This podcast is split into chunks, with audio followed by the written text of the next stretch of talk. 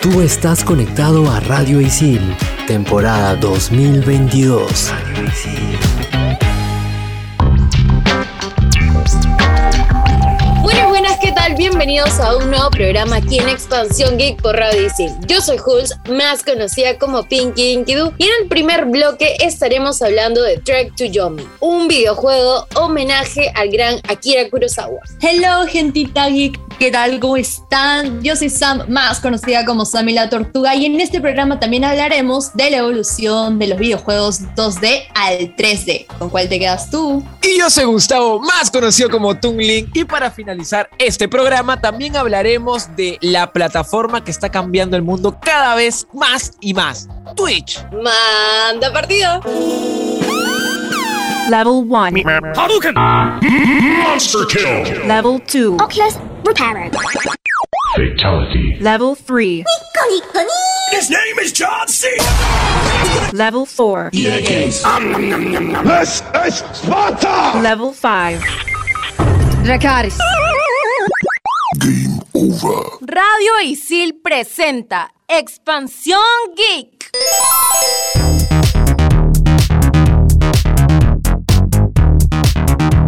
Chicos, ¿cómo van? ¿Cómo van? Esta vez traemos, así de frente nomás, ya, traemos el, el juego indie que está dando mucho, mucho que hablar en las plataformas, TikTok, Twitter, todo. Jul- Jules está con una cara de qué rayos estamos hablando, pero nada, les contamos que vamos a hablar de Trek to Yomi. Una promesa, una joyita que promete. Me gusta que sean las gráficas blanco y negro, me gusta que sea indie, me gusta que sea un homenaje a Akira Kurosawa, como, como nos contaba Jules en, en inicio, ¿no? ¿O no? O ya estoy spoileando, creo que estoy spoileando. No, no, sí, al inicio sale. Al inicio comentaste, ¿no? Al Muy inicio bien. comenté, al inicio comenté, pero sí. Una vez más, un programa más en el que hacemos eh, Tributo, acá comentarios, amamos. crítica, recomendaje a un juego indie. Vamos, hashtag Vamos, indie. indies, expansión geek. Sí, y esta vez este juego indie viene de la mano de los amigos de Flying Wild Hog, que también son creadores de Shadow Warrior 3. ¿De qué va este juego? ¿De qué se trata? ¿Cómo es la onda? Gus, Aquí cuéntanos. Jules es la experta. ¿no? Ah, caray, yo soy es la experta, obis. ¿Tú crees? Pero nada. Y bueno, acá Jules y Gus son los expertos. Sammy la tortuga se pone en modo. Para sensei. empezar. No, no sensei. Pero antes, hay que ponernos un poquito en, en contexto para sentir este juego. ¿Les gustan los samuráis, chicas? ¿O la cultura Me japonesa? encanta, me encanta la cultura Ninjas. japonesa. Sí. Obvio, obvio, obvio. Es válido, es válido Fruit Ninja. Ya está, está cerca, está cerca. Pero, No, ¿cómo se llamaba sí. este? El. ¿Cuál? Ah, acabo de olvidar el nombre de, de Samurai Jack, por ejemplo. Ah, ya, Ah. Samurai ya, gran, gran. Por gran- ejemplo. Tu samurái gringo. Claro, samurái. Ay, no, por favor, no me funen. No, sí, los samuráis son chéveres, ¿no? Este, a mí me gusta más que todo por su arma, ¿no? La famosa katana, que es como que la espada que puede cortar todo, se podría decir. Yo me acuerdo que siempre me decían, ¿no? De niño, no, la katana es una espada que corta, sacas un poquito de filo y ya te puedes hasta hacer daño en un ratito, o sea, es bien peligrosa supuestamente. Ya metiéndonos un poquito ya más al, al juego, porque obviamente no podemos usar una katana en la vida real, si no está prohibido. Nos mandan a cana, nos mandan a cana. Pero menos mal existen los videojuegos, ahí podemos desfogar toda nuestra cólera de no poder usar una hermosa katana u otras armas ninjas o de samuráis, se podría decir. Letales.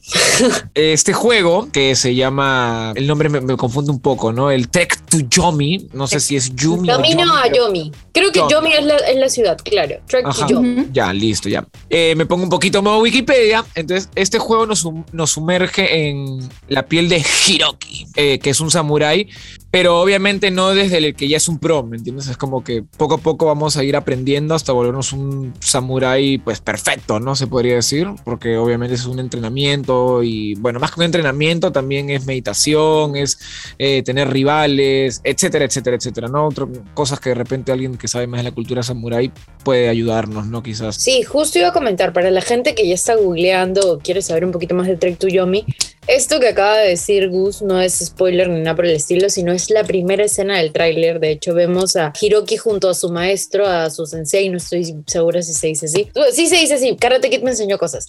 Este, pero esta es la primera escena de- del juego. De hecho, es muy bonita visualmente y al inicio Sammy lo comentaba, yo lo comenté en la intro. Es un constante homenaje al gran director Akira Kurosawa, porque Akira Kurosawa se caracterizaba por tener unos planos bien locazos que parecían pinturas. De hecho, hay una película que él la pintó antes de hacerla. Entonces, más o menos este es el estilo de este juego, obviamente que en blanco y negro, como las primeras películas de este director. Hay escenas súper chéveres, la música y la ambientación también está bien chévere. Solo con el tráiler, porque sí, chicos, este juego aún no se estrena, se estrena de hecho ya aquí en unos meses, todavía no hay una fecha exacta, pero el tráiler está top. O sea, el trailer creo que nos da luces lo que podría ser el juego. Yo creo que promete bastante y va a cumplir las expectativas que ha demostrado en el tráiler. O sea, quería comentar sobre los, los planos, sobre la producción en general. Creo que esta producción, los gráficos que tiene de 2D me parecen bien, bien logrados. Me parece una propuesta interesante el hecho de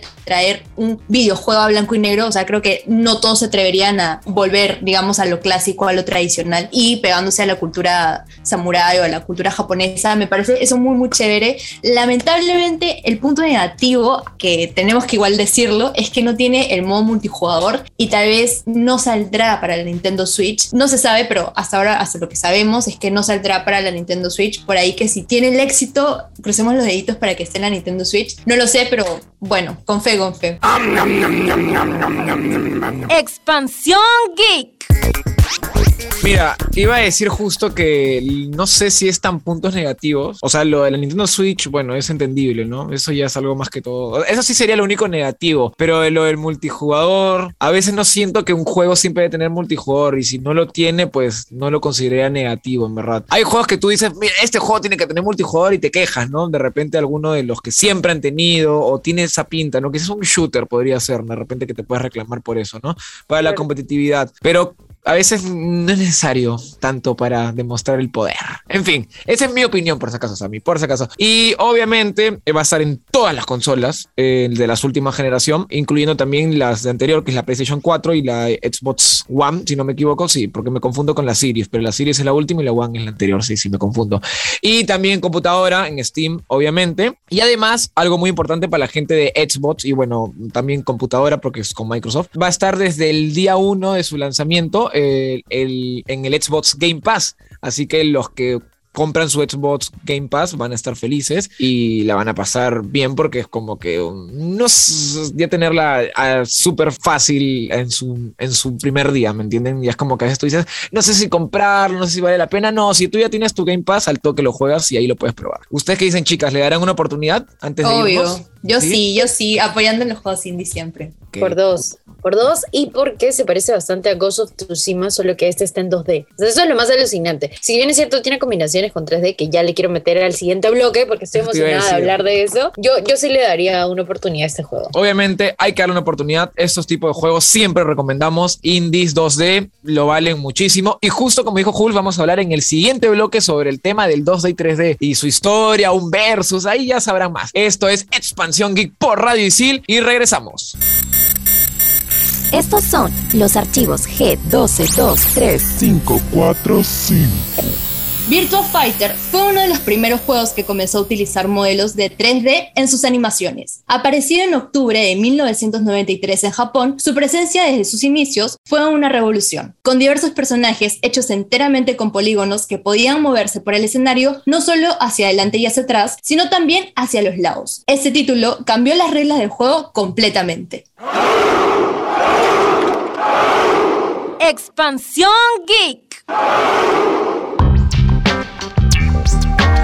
Este bloque creo que va a ser mi favorito. Del bloque pasado ya estaba como ahí anticipando cosas. Voy a dar el contexto 2D al 3D. Los que todavía no saben cuáles son las diferencias, porque hay gente que todavía no sabe, ojo. 2D son como que planos, 3D es cosas que tienen volúmenes y profundidad. Listo, ahora sí, arranquemos. Juegos 2D al 3D, ¿cómo ha sido todo esto? Yo tengo mi teoría que no es evolución, o sea, es evolución, sí, obviamente en cuestiones de, de gráficas y de manera de plantear un videojuego, pero el hecho de que saques ahora, 2022, un juego 2D no quiere decir que sea antiguo, que sea como que, ah, lo tradicional y nada de eso, o sea, es como que una forma de hacer un videojuego, una forma de animar un videojuego, o sea, puedes tener un estilo 2D, puedes tener un estilo 3D y ambas son válidos, por eso yo creo que es un versus, porque hablando en serio, o sea, hablando de animaciones y todo, yo siento que hay animaciones de 2D que me encantan y hay animaciones de 3D que no me encantan y viceversa, ¿me entienden? Es como por ahí que pelean un poco actualmente, o sea, más o menos hablando 2022 y todo eso, y con todos los lanzamientos que hay y todo eso, o sea, yo no diría, sí es una evolución, lo, lo es, pero también tengo mi punto de vista de que puede ser un estilo y ya. Me has hecho recordar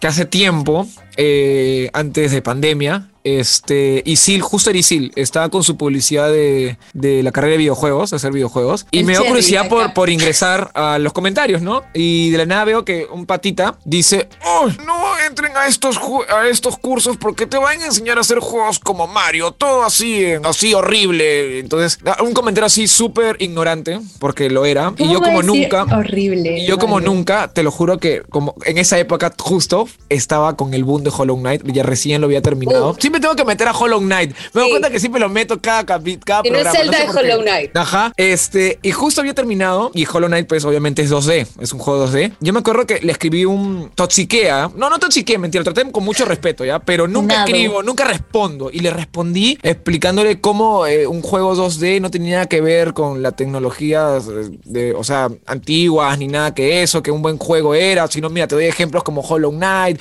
los Castlevania, etc.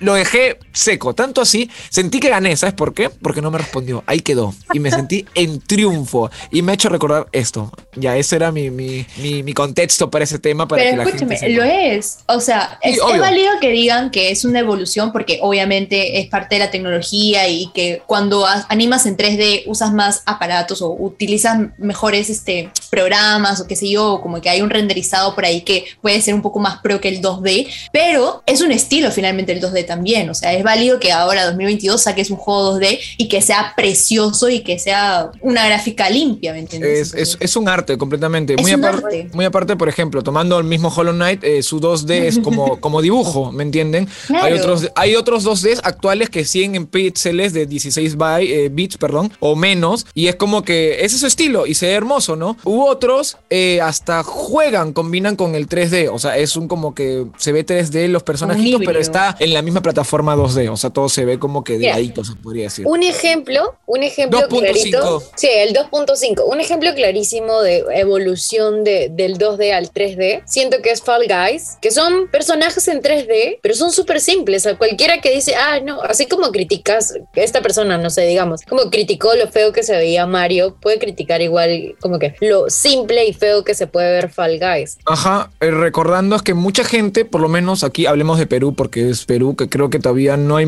las cosas como son. Aquí en Perú juegan mucho Dota, Counter Shooters, muchos juegos de, de cabina. No, no suena mal porque también lo he vivido, así que no, no suena mal, porque es verdad, mucha gente conoció videojuegos por estar en internet y no tanto, no muchos tenían de repente una consola. Entonces, eh, se han acostumbrado, creo yo, esa es mi, mi opinión, que un buen juego es igual a buenos gráficos, ¿me entienden? O sea, que tiene que verse espectacular para que sea un buen juego. Y por eso que ese patita que escribió era su comentario. No, no entiende que un buen juego, sea indie o hasta de una empresa grande, puede ser 2D y se puede ver muy bien. Pero hay que admitir, y eso también quería hablar, esa es la chicha también. Ver, no la chicha, es como que La la, evolución, justo estamos hablando. Sí. Si bien ahorita ya decimos que el 2D es brutal, qué genial que se siga usando, es un arte, en su momento, en los 90, cuando estaba pues todos en 2D y hubo ese cambio a 3D, fue como que, no sé, era como que ya ahorita volamos, ahorita los carros van a volar. La innovación. eh, llegamos Ajá. al espacio, no sé, la gente voló. Voló, voló, voló.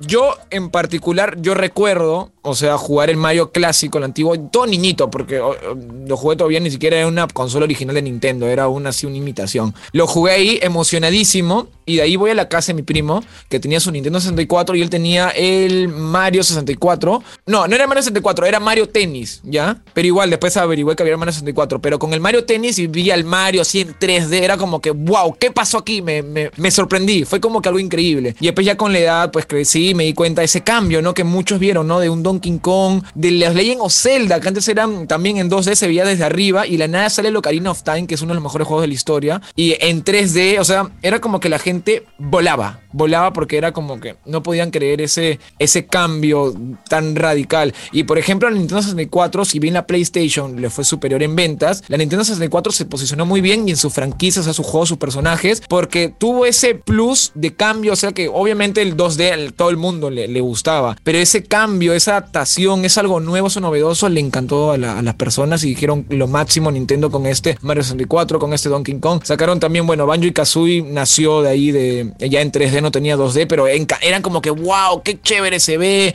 También en PlayStation habían juegazos en, en 3D como Clonoa, entre otros, ¿no? Uf, a montones, ¿no? Era la época de 3D de los 90 con los 2000. ¿Sabes qué? Me he quedado con esas ganas de no solo hablar de videojuegos, sino también en producciones audiovisuales en general, como que de pelis, de animaciones y todo eso, porque también es algo que, que, ha, que, ha, evolucionado, algo que ha cambiado un poco la industria del entretenimiento en general, porque también, ¿quién va a decir que no? O sea, ver una película tal vez animada en 2D y que luego esa misma película salga en 3D, te da una experiencia como Pikachu, puede ser. O sea, como que ah, bueno. la experiencia de los animes en 2D y luego los animes como que en 3D. Pero como... me, me, gusta, pero ahora siento que ya no hay tanto 2D en películas animadas. O sea, por ejemplo, los, los animes sí me la dan 2D, obviamente, porque es su estilo, ¿no? Y qué bien que estén los animes todavía que sigan existiendo. Pero, por ejemplo, en películas de Disney, Pixar, ahora veo que es full 3D. Justo hace no mucho vi una publicación que esas clásicas salen en Facebook, mira lo que han dejado antes como era, ¿no? Pero en los últimos momentos del 2D era, por ejemplo, no sé si vieron ustedes Atlantis de Disney. Obvio. El planeta del tesoro, creo que se llamaba. Las esa, esa era de las últimas películas en 2D, o sea, dibujado a mano, ¿me entienden? Las y era como que, doradas. Eh, de ahí ya fue full 3D. Obviamente el 3D espectacular, ¿no? Con Shrek, Toy Story, ¿no? Pero siento que sería bonito que Disney de repente pueda regresar a eso. No te desconectes porque en el siguiente bloque ya te spoileamos, hablaremos de Twitch. Yo dejo solo una pregunta final. ¿Con cuál te quedas tú? ¿Con 2D o 3D? Yo, la verdad, con ambos. Esto es Expansión Geek por Radio Isil. Volvemos en el siguiente bloque. Expansión Geek. Estamos de vuelta aquí en Expansión Geek por Radio Isil. Estamos en este último bloque que vamos a hablar de Twitch, la plataforma que ha cambiado el mundo por internet, hasta la forma para entretenimiento, para trabajar, para hacer, en verdad, todo, porque hay gente que aprovecha Twitch para mostrar su talento. O sea, es, es un portal muy grandioso. Lo que fue en su momento YouTube, ahora actualmente lo está logrando Twitch y cada vez más y más y más. ¿Qué tal, chicas? ¿Qué opinan? Yo estoy emocionada. Ay, es que todo el programa he emocionada. No, es imposible que no me emocione de todos los temas que estamos hablando, pero acá tengo una batalla interna porque amo Twitch, porque fue el pionero en estos, en estos streamers, o sea, en, esto, en crear la comunidad de streams y todo eso, pero siento que las propuestas, la otra vez estaba escuchando a Iba que hablaba que las propuestas que hace ahora Twitch ya no está tan enfocado a ayudar a los streamers, que tal vez en algún próximo programa podemos hablar de eso, el desglose, pero siento que Twitch se está quedando atrás. Por ejemplo, con esos cambios de la directiva y de, de, de las cabezas de, de, Twitch, como que ya no están innovando tanto y me preocupa porque eh, YouTube está dándole con todo también a los streams. Entonces la competencia está muy, muy marcada. Se vienen como que tiempos duros para Twitch, probablemente si es que no le hace caso a, a los que finalmente crean contenido para su plataforma, pero te amo Twitch. No sé, yo paso horas de horas tal vez viendo un montón de streams. Eh, me gusta, me entretiene, es como un podcast prácticamente también. Y me gusta también sobre todo para ver videojuegos, para ver cómo cómo van los lanzamientos, cómo puedo jugar un juego que tal vez no lo tengo, pero me llama la atención y digo, oye, me gustaría jugar ese juego y lo encuentro en Twitch y me encanta. O sea, me encanta todo lo que es Twitch. O sea, IRL, me gusta lo de los videojuegos, me gusta lo- los reviews, recomendaciones, etcétera. Tal cual lo que dices, Twitch no debería quedarse atrás, Twitch escucha nuestro podcast, no debería quedarse atrás porque no solamente YouTube está con el YouTube Gaming, sino también Facebook. De la nada, yo una vez entré a Facebook y estaban transmitiendo juegos y fue como... mộ ¿En qué momento Facebook se volvió, se volvió Twitch? Entonces, siento que esta innovación se está quedando atrás y Twitch no la está aprovechando del todo. Este, para darle una idea de más o menos que la, la gente que todavía no conoce Twitch o que no está conectada a esto, al día, ahorita, una cifra aproximada de cuántas personas se han conectado es de 17.5 millones. Como dice Sammy, hay audiencia de gente que sigue streamers de videojuegos, hay gente que también sigue personas que leen libros. Claro, prendes stream y te pones a hablar y ya, y eso es tu, tu vacilo, o hacer Just un, chatting. un sí. reaction. Yo sí claro, just review chatting o el poquito. IRL. ACMR también hay. También. Bueno, también que es la categoría de SMR, pero también este, eso de, de las reacciones, cuando sale algo, cuando sale el tráiler de algo, cuando sale la canción de algo, cuando sale algo, es como que los streamers en Twitch hay una buena comunidad que, que literalmente se enfoca en reaccionar y ya, es como que me, me encanta porque le da hype a todo lo que va a salir. O sea, me parece también una forma chévere, inter- entretenida e interesante de generar ingresos también. Totalmente Sí, de pero-. Realmente es un- una nueva forma Un de trabajar. Sí.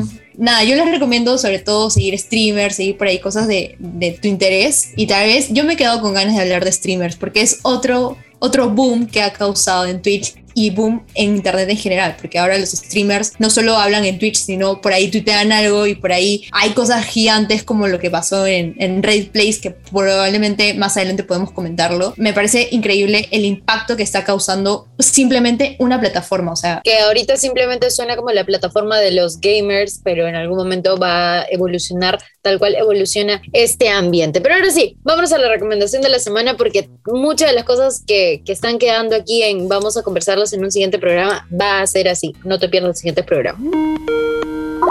Expansión Geek.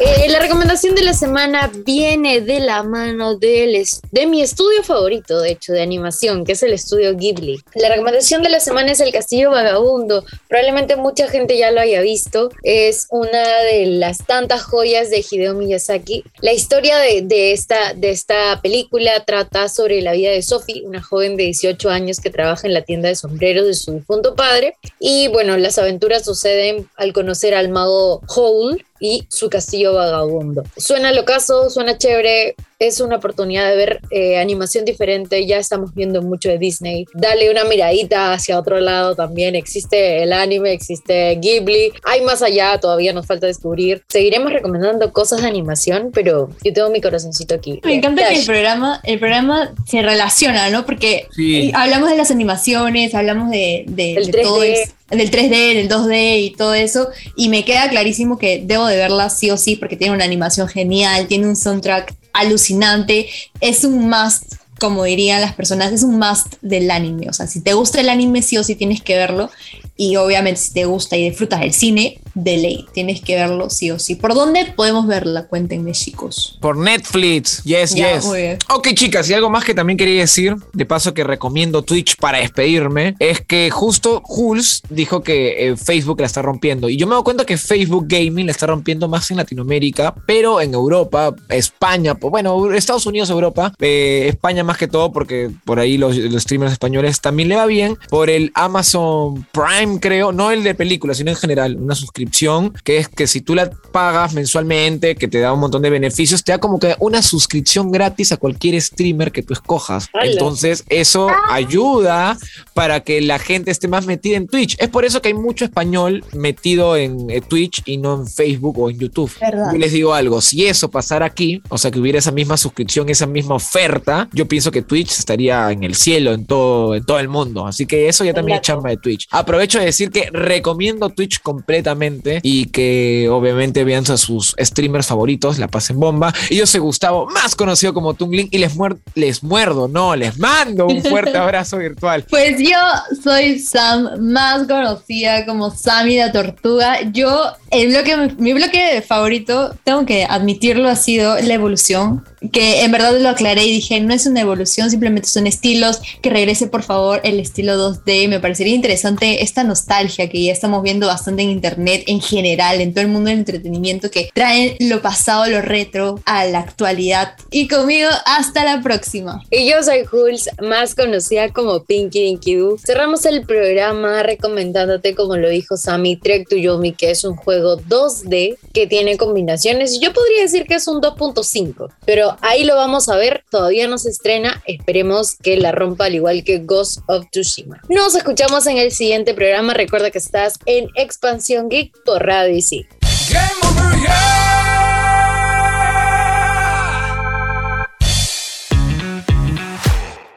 Tú estás conectado a Radio Isil, temporada 2022. Radio Isil.